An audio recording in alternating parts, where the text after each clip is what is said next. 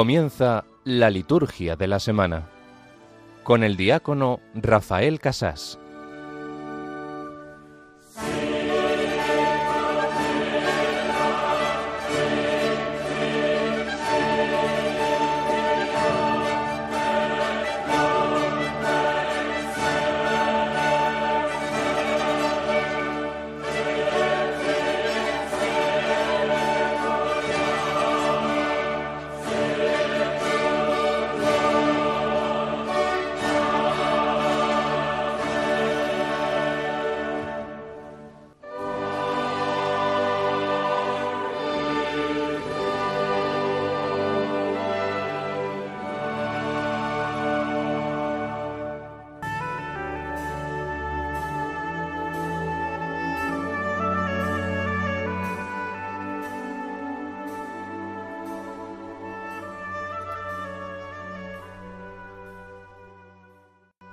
De poder y misericordia, de quien procede el que tus fieles te sirvan, digna y meritoriamente.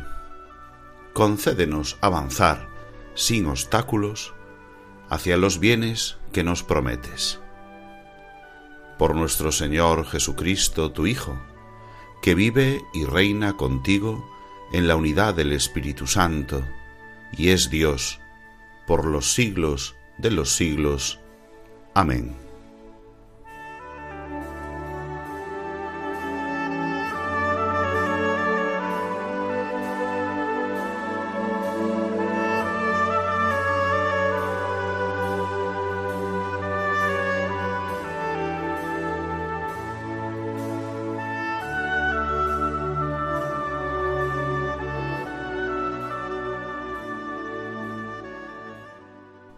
De poder y misericordia. Comenzábamos con la oración de esta noche, con la oración de este domingo, proclamando que tú eres Dios de poder y que tu poder se manifiesta en tu forma de vivir y de entregarnos la misericordia. Así se posibilita el perdón, así se posibilita la conversión. Ese esfuerzo que todos tenemos que poner no llegaría a ningún lado si tú no nos precedieses con tu poder y misericordia. Dice la oración que queremos servirte, que queremos hacerlo digna y meritoriamente, y somos conscientes de que sólo podremos hacerlo si nos acogemos a tu misericordia y a tu poder, si tú comienzas esa obra maravillosa en nosotros. De ti procede. Tú nos precedes en todo y nos invitas a vivir al modo de la santidad. Toda cosa buena procede de ti. Todas nuestras buenas inspiraciones, todo lo que nos sucede en la vida que conduce hacia el cielo, procede ya de ti, pues tú nos precedes y nos acompañas y nos llevarás a término también en esta vida maravillosa que nos has regalado. Señor, te invocamos con esta oración y queremos avanzar, como termina diciendo la oración colecta de este domingo. ¿Cómo seremos capaces? Pues con tu gracia, como hizo Zaqueo también, convirtiendo su vida, cambiando totalmente, porque reconoció que le bastaba tu presencia, tu gracia en su vida, en su casa.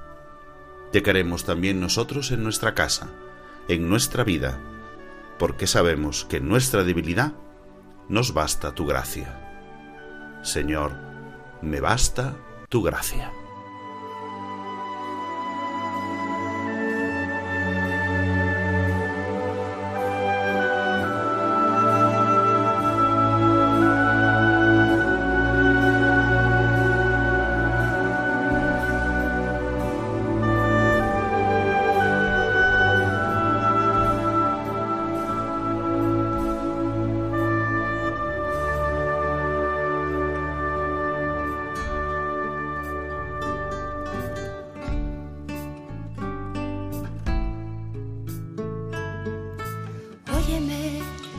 Basta mi gracia. Déjate hacer por mi gracia. Que en tu debilidad se muestra mi fuerza. Óyeme, te basta mi gracia. Déjate hacer por mi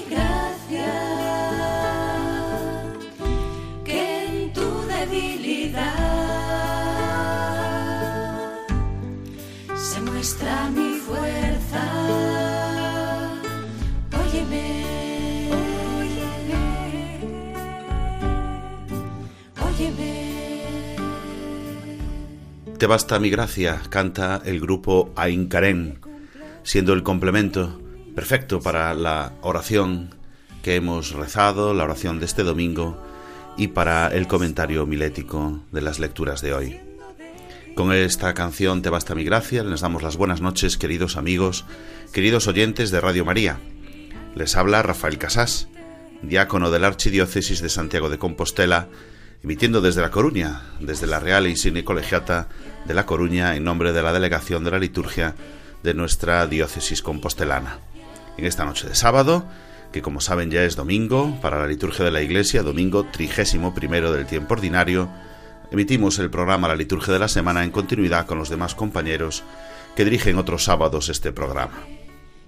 Como siempre tenemos la intención de conocer más la liturgia para amar más a Dios a través de ella.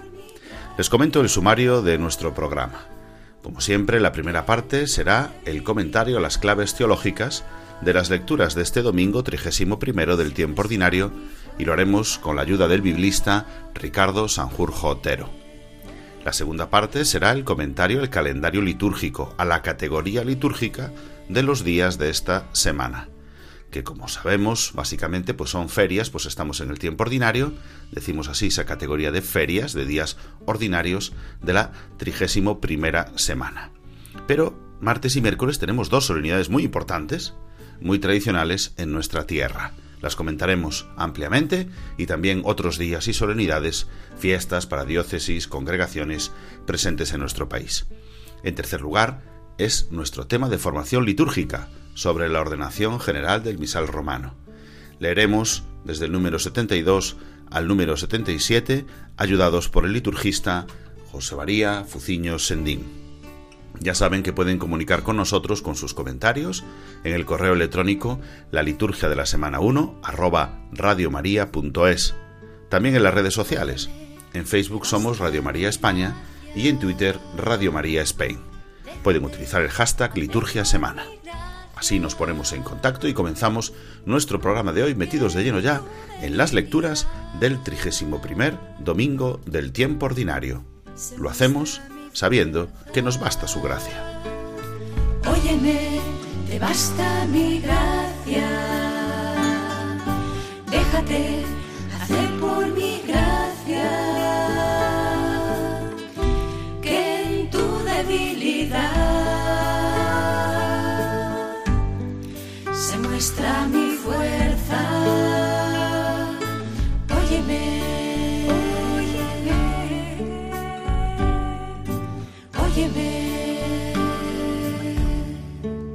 Y vamos ya con la primera parte de nuestro programa, el comentario a las lecturas. Nos va a ayudar para ello, como hace habitualmente el sacerdote de mi diócesis de Santiago de Compostela y especialista en Sagrada Escritura, Ricardo Sanjurjo Otero. Vamos a llamarlo a ver si nos escucha ya. Buenas noches, Ricardo. ¿Por dónde andas en esta ocasión? Cuéntanos.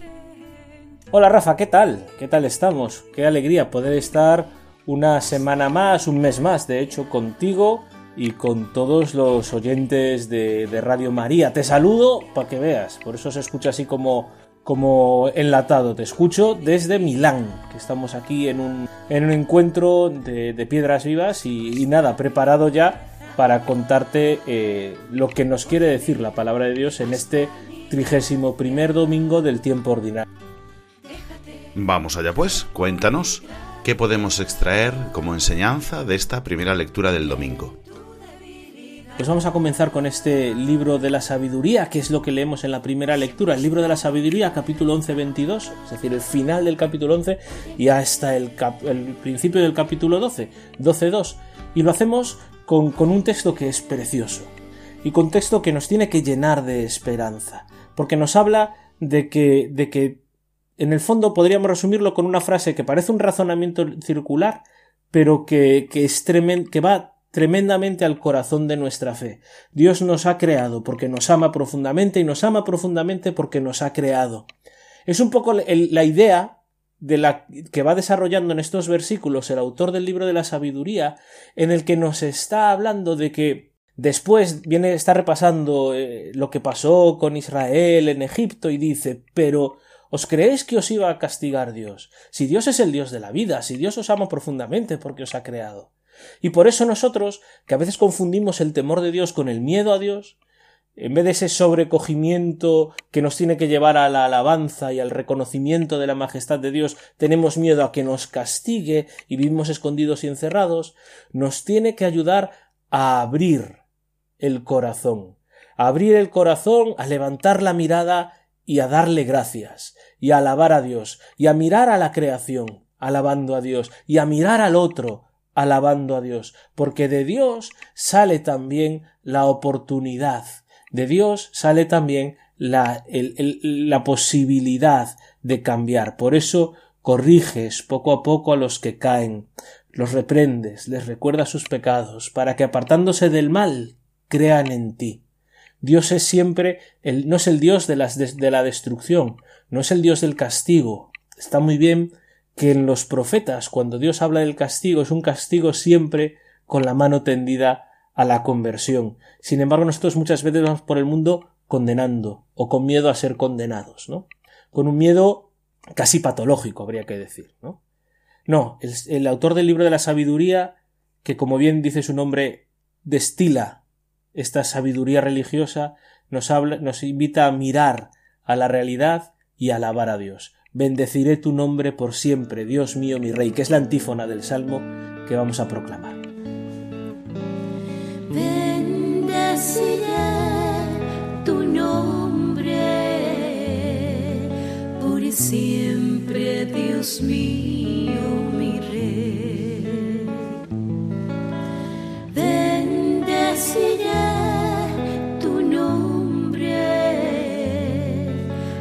siempre, Dios mío, mi rey. ¿Y qué nos dices de la segunda lectura, Ricardo? Esta segunda lectura, Rafa, es súper apropiada para el tiempo en que estamos viviendo, ¿eh? Porque nos habla la segunda carta a los tesalonicenses de que la gente en Tesalónica estaba obsesionada con señales apocalípticas. Había gente que les estaba diciendo que se iba a acabar el mundo, los estaba alarmando. Y sí, nosotros los cristianos sabemos que este mundo es una sombra que pasa y que somos ciudadanos del cielo y que como tal tenemos que obrar. Pero la mirada que tiene el cristiano hacia esta realidad es una mirada siempre de esperanza, estamos entrando en noviembre, ¿no? Y, las lecturas de, de, los finales de año litúrgico siempre nos van a llevar a poner la mirada en la vida eterna. Pero también estamos viviendo en un contexto en el que, en el que, que si la guerra, que si ahora las armas nucleares, que la economía, que, que parece como que como que se nos que se nos abre la tierra debajo y amenaza con engullirnos, ¿no? Miramos las señales de los tiempos y nos alarman. Miramos las señales de los tiempos y puede que perdamos la esperanza, porque hay motivos para tener miedo, para estar inquietos, para, para la incertidumbre. Y hay gente que quiere manipular esas esperanzas. El apóstol nos previene contra este tipo de alarmismo escatológico, vamos a decirlo así, ¿no? De tener mucho cuidado eh, con con esta gente que quiere aprovecharse de nuestras esperanzas, de nuestros miedos, de nuestras desesperaciones en beneficio propio. Y lo vamos a ir viendo en las próximas, en las próximas semanas, en las segundas lecturas, cómo eh, va a salir al paso de una cierta forma de enfrentarse a esta idea de que sí, estamos en un mundo que pasa y el Señor en algún momento va a venir. Por eso os invito a que a lo largo de este mes de noviembre y en el contexto que estemos viviendo, pues este, este punto lo tengamos muy clarito, ¿no? Y, con esto, yo creo, con estas dos ideas, la que hemos sacado de la primera lectura, de la bondad de la creación de Dios, y lo segundo, la esperanza y, el afinar cómo miramos los signos de los tiempos, estamos preparados para escuchar el Evangelio, que va va a recoger estas dos ideas. Vamos a escucharlo pues, Ricardo, y nos preparamos con el aleluya.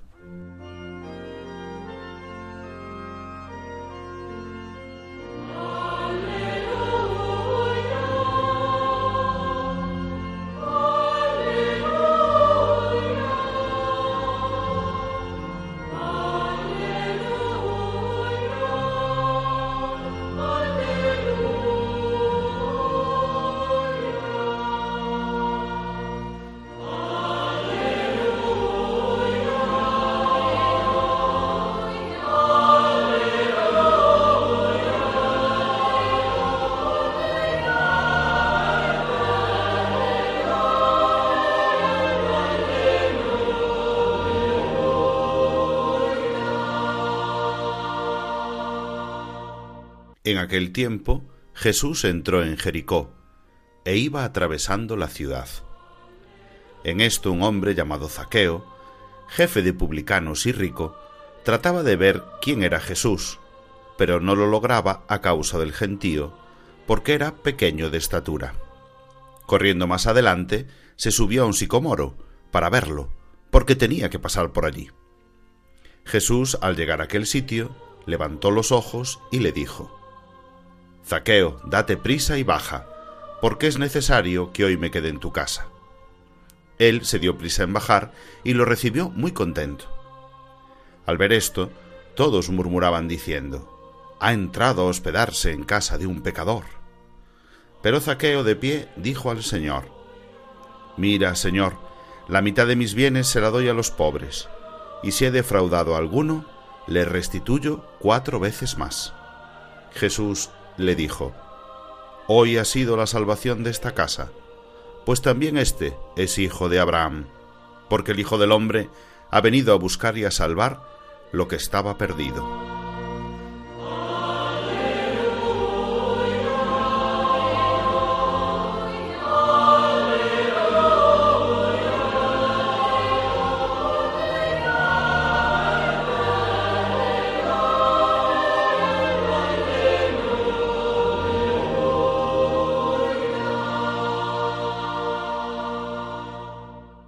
¿Quién no conoce, creo yo, bueno, no se puede dar nunca nada por supuesto, ¿no? Pero ¿quién no conoce mm, la historia de Zaqueo, ¿no? Que es uno de esos pasajes emblemáticos del Evangelio de Lucas que estamos leyendo este año y que recoge muy bien eh, los dos hilos que, que, que, han quedado pendientes ¿no? de la primera y de la segunda lectura.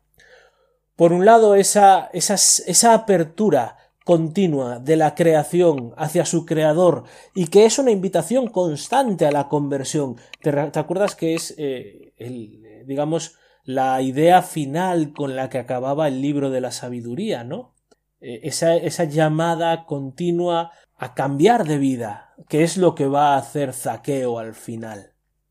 Y por otro lado, esta idea de los signos de los tiempos. Y dejadme que empiece, que empiece con esto, eh, la, la homilía bueno, la exposición de este relato de Zaqueo aquí en la liturgia de la semana eh, en Radio María, porque es muy bonito el juego que se hace, ¿no?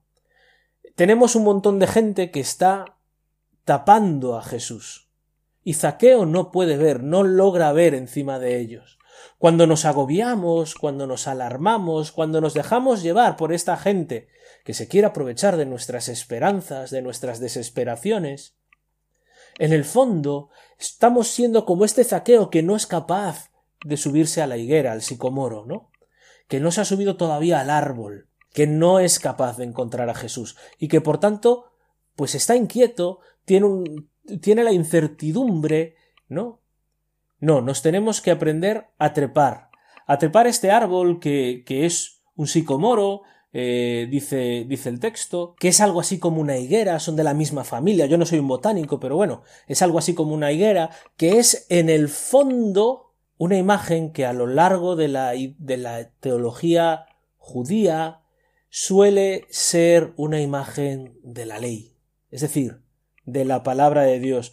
Es una de las interpretaciones clásicas que le damos, por ejemplo, al texto de Natanael, ¿no? Cuando estabas debajo de la higuera te vi. ¿Por qué? Porque ese encuentro previo que había tenido Natanael con la palabra de Dios, ¿no? Pero volviendo a, Zaqueo, ¿no?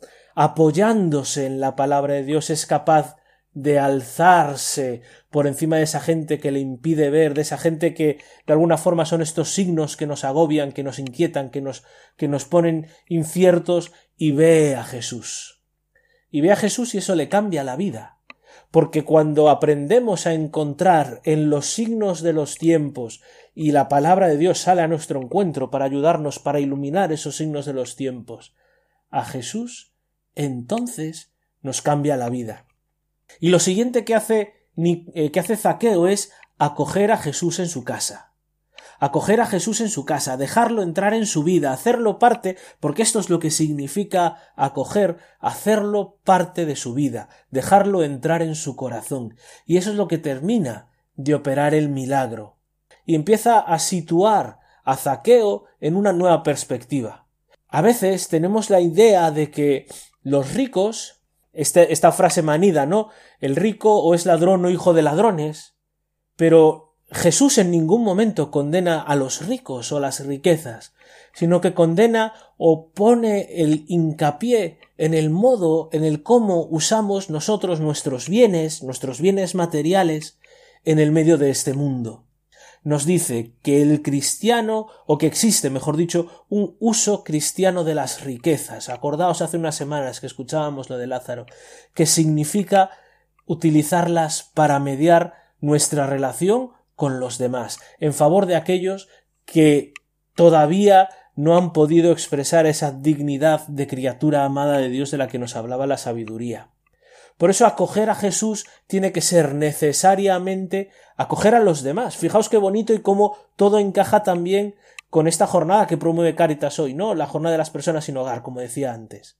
O sea, vamos a pedirle al Señor que, que nos ayude a encontrarle en medio de este mundo. Vamos a pedirle al Señor que nos transforme el corazón. Y vamos a, pedirle al Señor que seamos capaces de hacer todo lo que está a nuestro alcance para en el medio de, eh, para en el medio de este mundo incierto, este, este, este mundo que puede ser que nos asuste, este mundo que, que muchas veces escapa a nuestro control, pues que aquello que está a nuestro alcance lo podamos hacer y podamos ir creando aquí ya ese mundo que todos deseamos, ese mundo justo, ese mundo según el corazón de Jesús. Vamos a pedírselo al Señor. Pues vamos a pedírselo, vamos a pedírselo, Ricardo. Muchas gracias por habernos iluminado una vez más la palabra de Dios. Vamos a pedírselo con esta canción de Alfareros. Que Jesús nos coja de la mano, que nosotros pongamos también la nuestra y que Él lleve la dirección de nuestra vida. Dame tu mano Toma mi mano, dame un abrazo,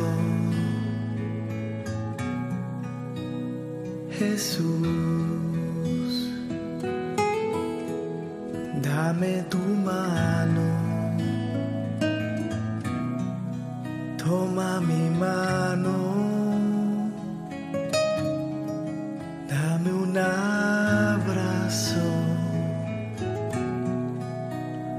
Jesús. Guíame, tú tienes la dirección.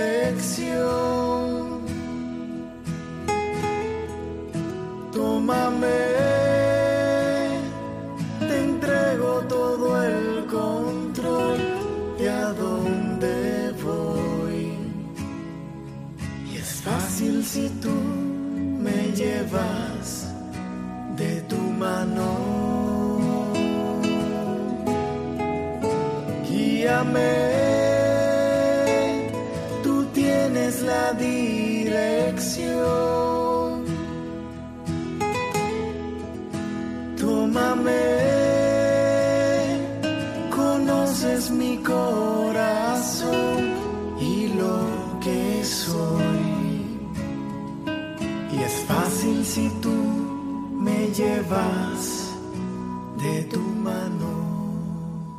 Pues cogidos de la mano del Señor Jesús, nos adentramos en la segunda parte de nuestro programa para comentar la categoría litúrgica de los días de esta trigésimo primera semana del tiempo ordinario. Ya hemos comenzado con el domingo, en el que la familia franciscana además celebra la solemnidad de la dedicación de la iglesia propia, y la familia paulina celebra la solemnidad de nuestro Señor Jesucristo, Divino Maestro. También los paules en este domingo celebran la solemnidad de la dedicación de las iglesias en las que se ignora su día. Vamos al lunes. El lunes, un día de feria en el que Madrid recuerda el aniversario de la ordenación episcopal del cardenal Antonio María Rouco Varela, arzobispo emérito. Luego pasamos al martes. Aquí tenemos la solemnidad grande de esta semana, la solemnidad de todos los santos, que están con Cristo en la gloria es una misa de solemnidad, de color blanco, con antífonas, con oraciones propias, gloria, credo, bueno, muchos elementos propios, pues la Iglesia en la celebración de hoy nos recuerda que todos estamos llamados a la santidad, a gozar un día plenamente del cielo, con las muchedumbres inmensas que nadie podría contar de todas las naciones, razas, pueblos y lenguas. Recordamos pues a todos los que ya en el cielo viven con Cristo en la gloria. El día siguiente, día 2, miércoles, conmemoración de todos los fieles difuntos. En este día la Iglesia se interesa ante el Señor en favor de las almas de cuantos nos precedieron en el signo de la fe y duermen la esperanza de la resurrección. En este día rogamos por todos los difuntos, desde el principio del mundo, cuya fe solo Dios conoce, para que purificados de toda mancha de pecado y asociados a los ciudadanos celestes, puedan gozar de la visión de la felicidad eterna. Tenemos una misa de conmemoración de color morado estos días, también con antífonas, oraciones propias. Hay muchos formularios a elegir para este, para este día en el que conmemoramos a los fieles difuntos. Los demás días de la semana, jueves, viernes, tenemos misas de feria, el sábado también, y algunos días pues con alguna conmemoración especial. Por ejemplo, el jueves se celebra en Urgel la solemnidad de San Hermengol, obispo, en Zaragoza la fiesta de Santa Engracia, Virgen y Mártir, y de los protomártires de Zaragoza. Los dominicos celebran la fiesta de San Martín de Porres, religioso. Eso es el jueves. El viernes, aparte de una memoria obligatoria para toda la Iglesia, la de San Carlos Borromeo Obispo, pues las hermanas angélicas lo celebran como fiesta de una manera especial. Y el sábado, pues también otro día de feria, de misa de sábado, en el que las hermanas de la Cruz celebran la solemnidad de Santa Ángela de la Cruz Guerrero González, Virgen, que se celebra con fiesta en Sevilla, y en Toledo la fiesta de los santos cuyas reliquias se guardan en las iglesias de la archidiócesis, las hermanas de la Caridad de Santa Ana la fiesta de la Beata María Rafols, Virgen, y los jesuitas a todos los santos y beatos de la Compañía de Jesús, cosa que también hacen los misioneros javerianos con la fiesta de San Guido María Conforti, obispo. Estas son las celebraciones especiales que tenemos durante esta semana, trigésima primera semana del tiempo ordinario, en el que recordaremos a los santos y a los difuntos, días de especial devoción en nuestra patria, días que nos llevan a contemplar la gloria de Dios. La gloria de Dios. Maneja mi vida con hilos de amor que puso en mi alma, me lleva hasta Él. La gloria de Dios, gigante y sagrada,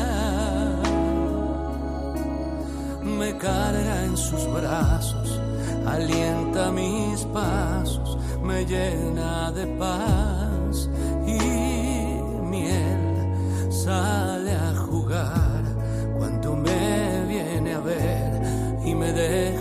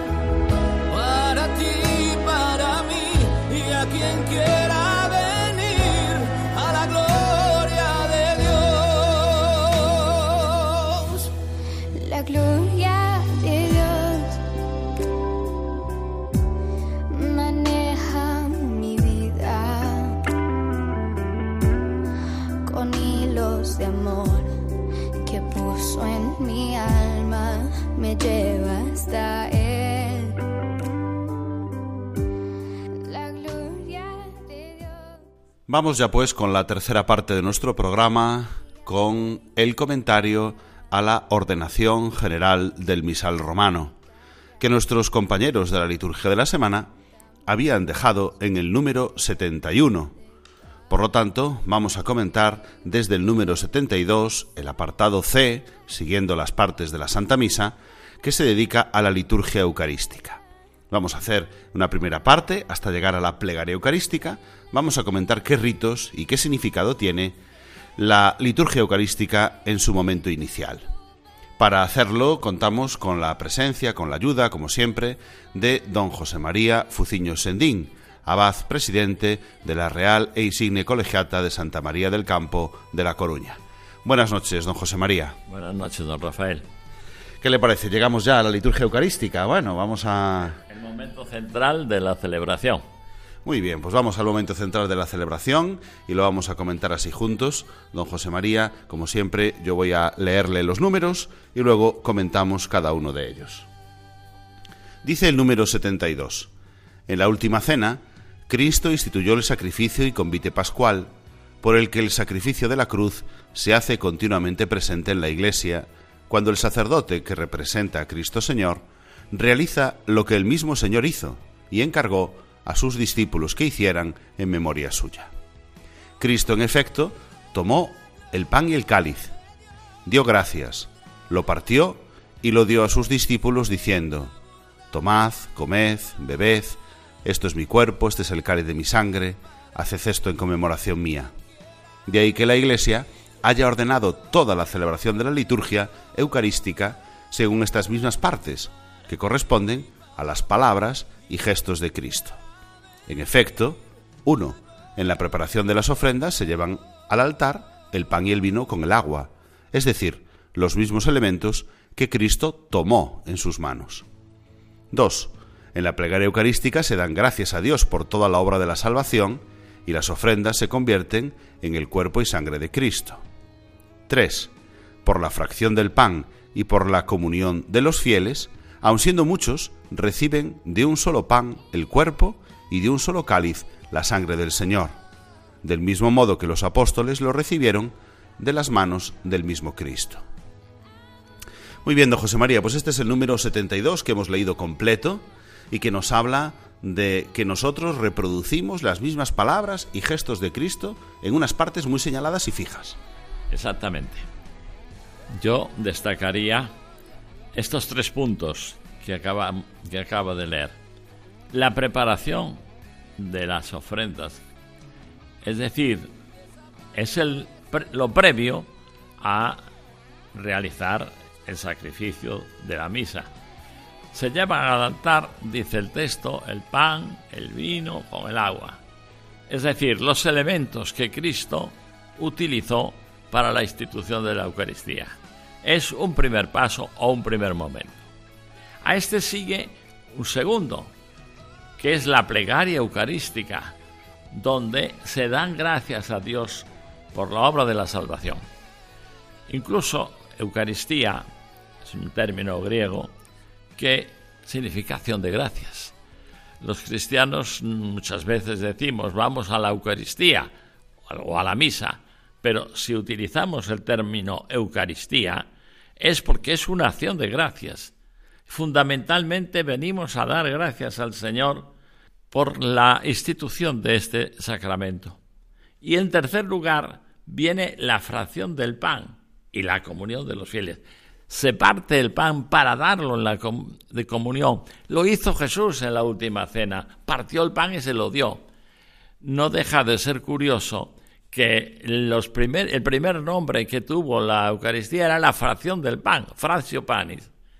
¿Por qué? Porque se partía el pan para darlo en comunión. Un gesto que hoy, hemos de decir, casi pasa desapercibido.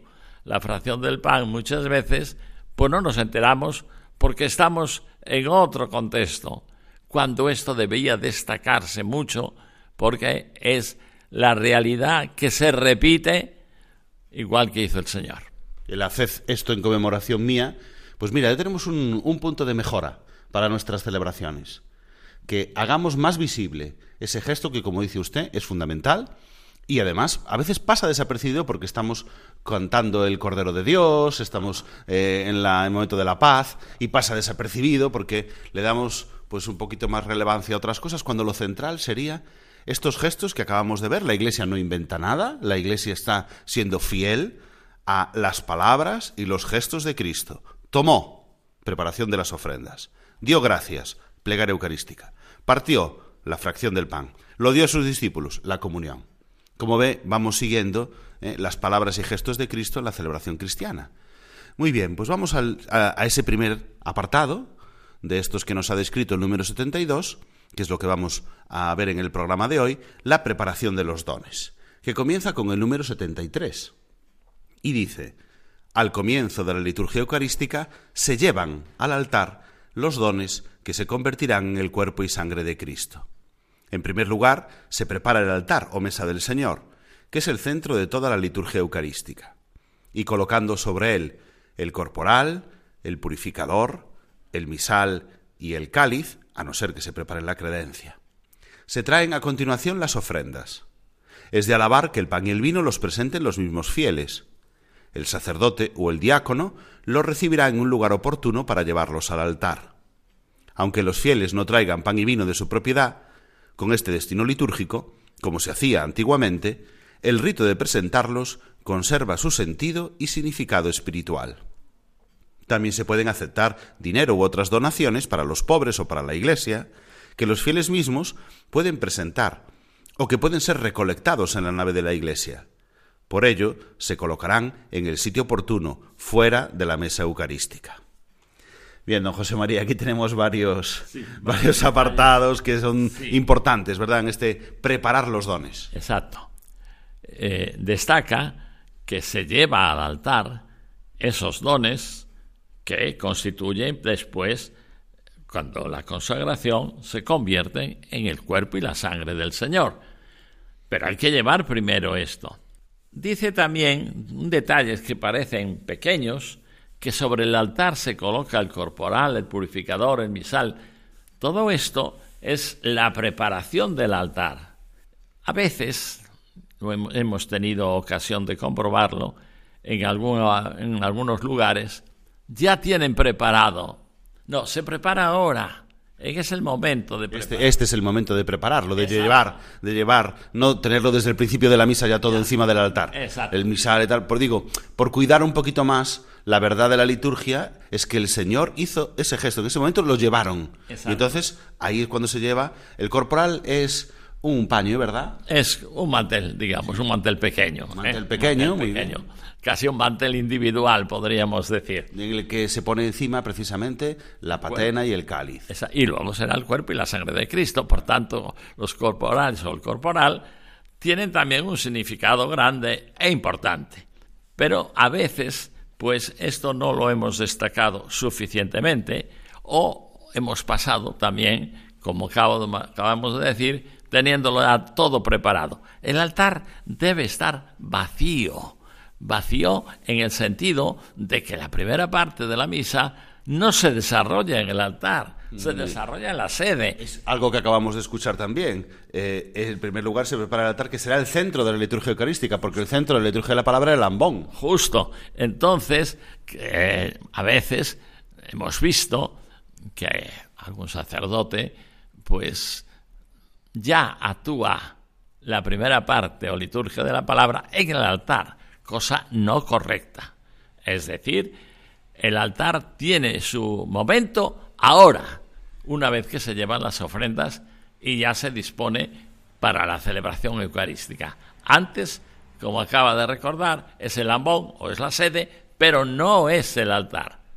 Y luego se refiere a que también se puede preparar en la credencia. ¿Qué es la credencia, don José María? La credencia es una mesa supletoria, digámoslo así, que nos sirve precisamente para preparar o incluso después purificar al final de la misa, después de la comunión, los vasos sagrados. Es muy de destacar esta credencia. Una credencia que no es un altar pequeño, no es un mini altar.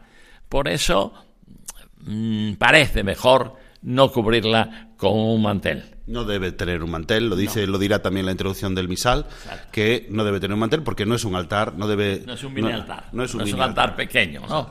Pues, Y luego dice otra cosa, don José María, este número, a, a- a raíz de la colecta, que hacemos una colecta, ¿verdad? Que tiene un significado espiritual, tiene un sentido espiritual hacer la colecta aquí, porque antiguamente se traían, pues de casa de los fieles, el pan y el vino, ahora se hacen otras donaciones. Díganos, don José María. Este es el momento también de hacer, por ejemplo, una colecta entre los fieles. Una colecta que se lleva también con, con las ofrendas, pero atención, no se colocan sobre el altar. Sobre el altar se coloca el pan y el vino. Sería una aberración colocar sobre el altar las ofrendas. A veces incluso en algunas celebraciones, pues se lleva una guitarra o se lleva un balón de fútbol y te ponen sobre la mesa del altar. Eso no es correcto. Eso No son los dones, ¿verdad? Esos no, son exacto. los dones. Es- y eso, si se lleva, se pone en otro lugar, pero no sobre el altar. Y si se hace, podía hacerse en otro momento de la celebración, esos símbolos. Si a veces queremos enriquecer, yo estoy trabajo en un colegio, y a veces queremos hacer enriquecer la celebración porque a los niños, en una misa para los niños del colegio, pues les es significativo pues traer eh, pues el libro, el catecismo, el libro de religión, pues una guitarra, como dice usted, porque es el día de Santa Cecilia y cantan en el coro, lo que sea. Pero no se coloca sobre el altar, ni mucho menos. Y es más, podría hacerse en- antes, en el momento de las peticiones, por ejemplo. Y pedimos por... Y ahí se muestra ese símbolo. Y no hacerlo en el momento donde la centralidad tiene que ser los dones. Hay otros lugares donde hacer esos símbolos en la celebración y sí tenemos esa libertad y esa adaptación de poder hacerlo, pero no, como se ha ido extendiendo, de hacerlo dentro de las ofrendas. Las ofrendas no son no son ni la guitarra, ni el balón, ni los, las ofrendas son el pan y el vino. Las ofrendas son, mejor dicho, el cuerpo y la sangre del Señor. Exacto. El pan y el vino se convertirán en las ofrendas que haremos en otra parte, que es en la plegaria eucarística, que es donde de verdad está el ofertorio, en la plegaria eucarística. Pero hablaremos de eso después. Vamos al 74.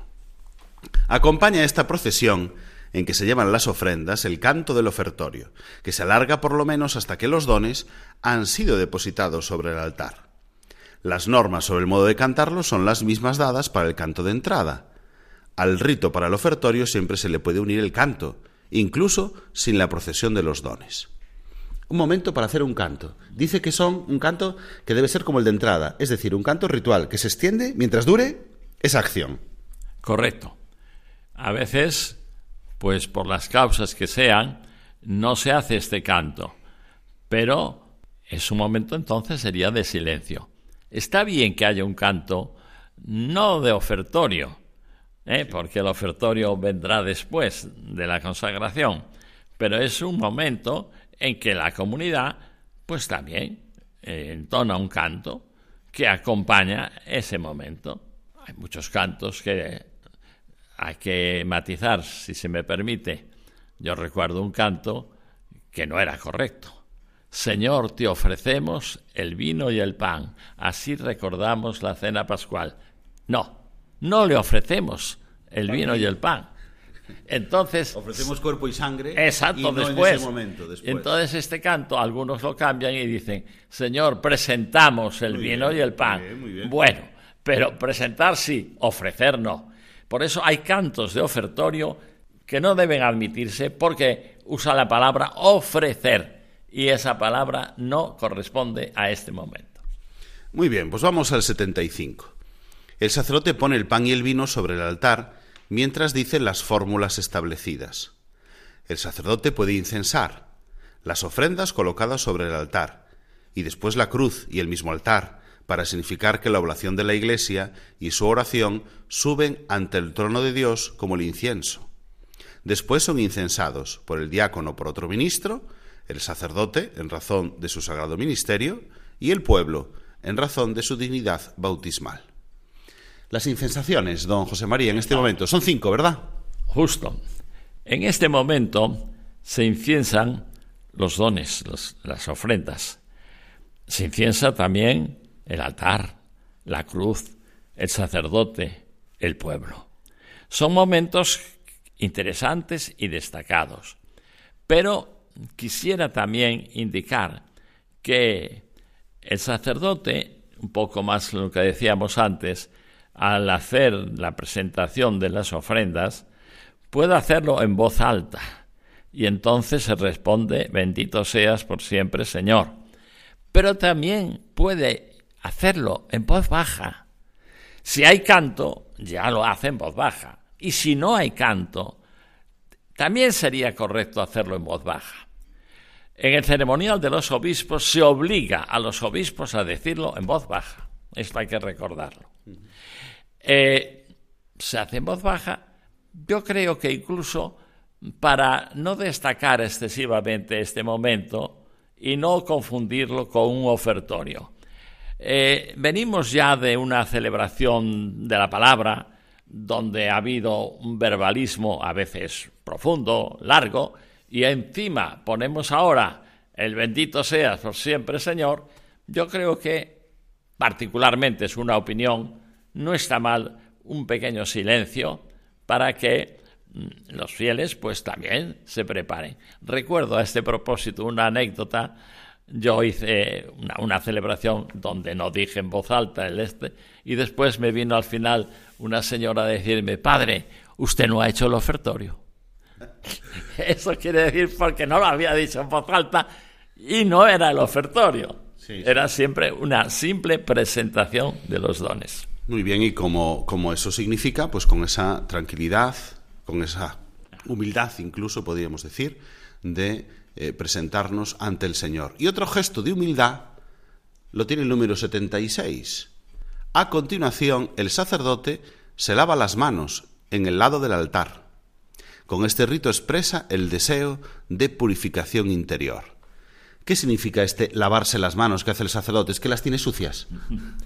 Se dijo, mal, que el lavabo estaba suprimido. No es verdad. Acabamos de leer que no es verdad. No es verdad porque el, la ordenación general lo está diciendo. El sacerdote se lava las manos. ¿Qué sentido tiene el lavarse las manos? No es que las tenga sucias, ¿verdad? No, no, no es por higiene. Nos, ¿eh? nos, lavamos las manos antes de ir a antes de empezar la misa. Es en la sacristía, en la donde sea. Aquí estamos ahora en la sacristía, don José María, y tenemos un lavabo aquí impresionante eh, para lavarse antes de misa, para secarse y para después de misa. Aquí ahora, entonces, lo que es el lavabo es un rito donde expresa purificación eh, personal. Vamos a ver si lo aclaramos. Hay dos ritos de purificación. Uno, al principio de la misa de toda la comunidad.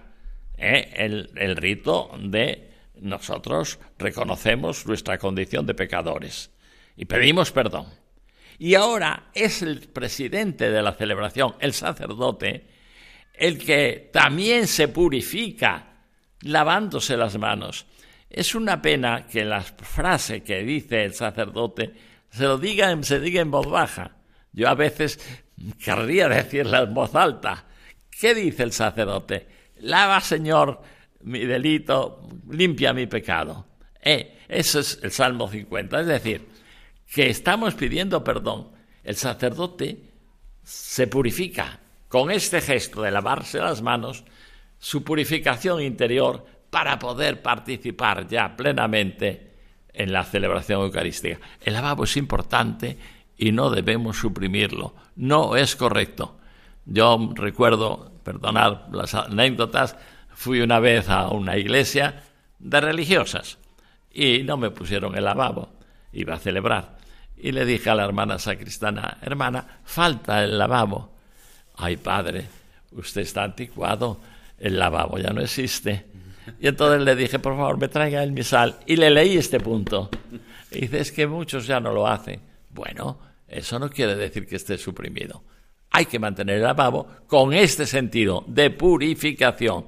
Otros dijeron, ah, bueno, lavarse las manos cuando se ha incensado porque te puedes manchar con el incienso. Haya o no haya incienso, el lavabo hay que mantenerlo. No es una de las... El incienso sí que no es obligatorio en todas las misas, pero el lavabo sí.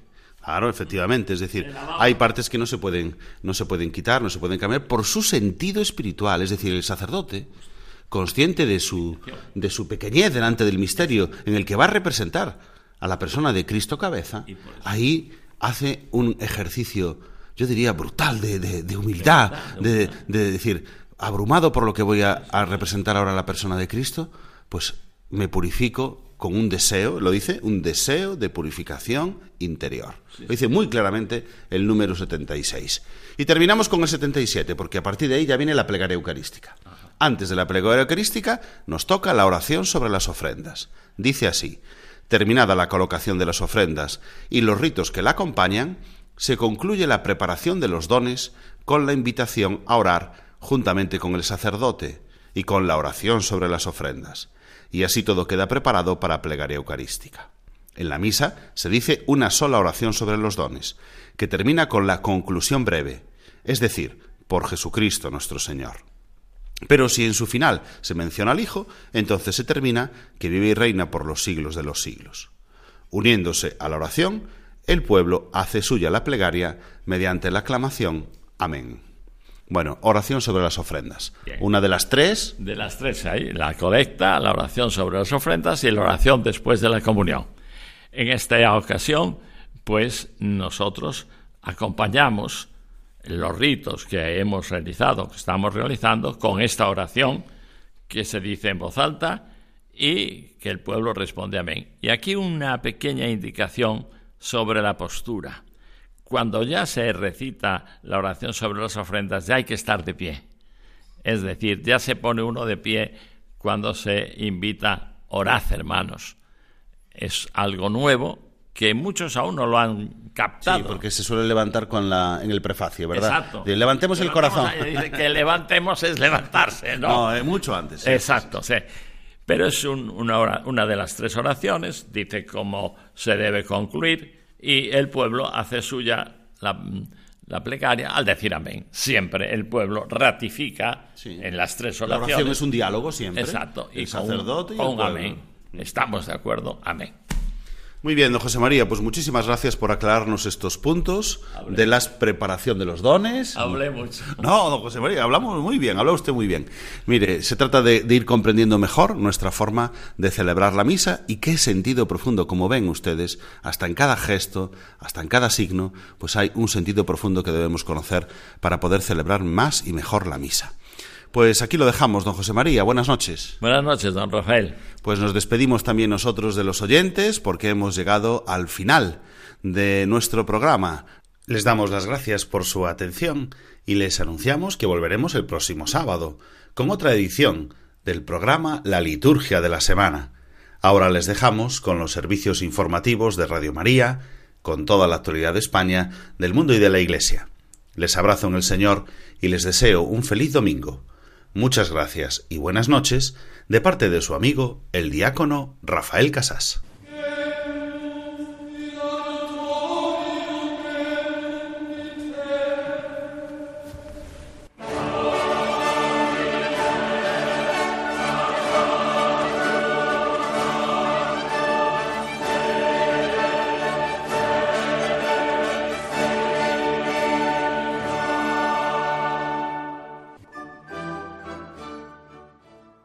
Han escuchado la liturgia de la semana con el diácono Rafael Casás.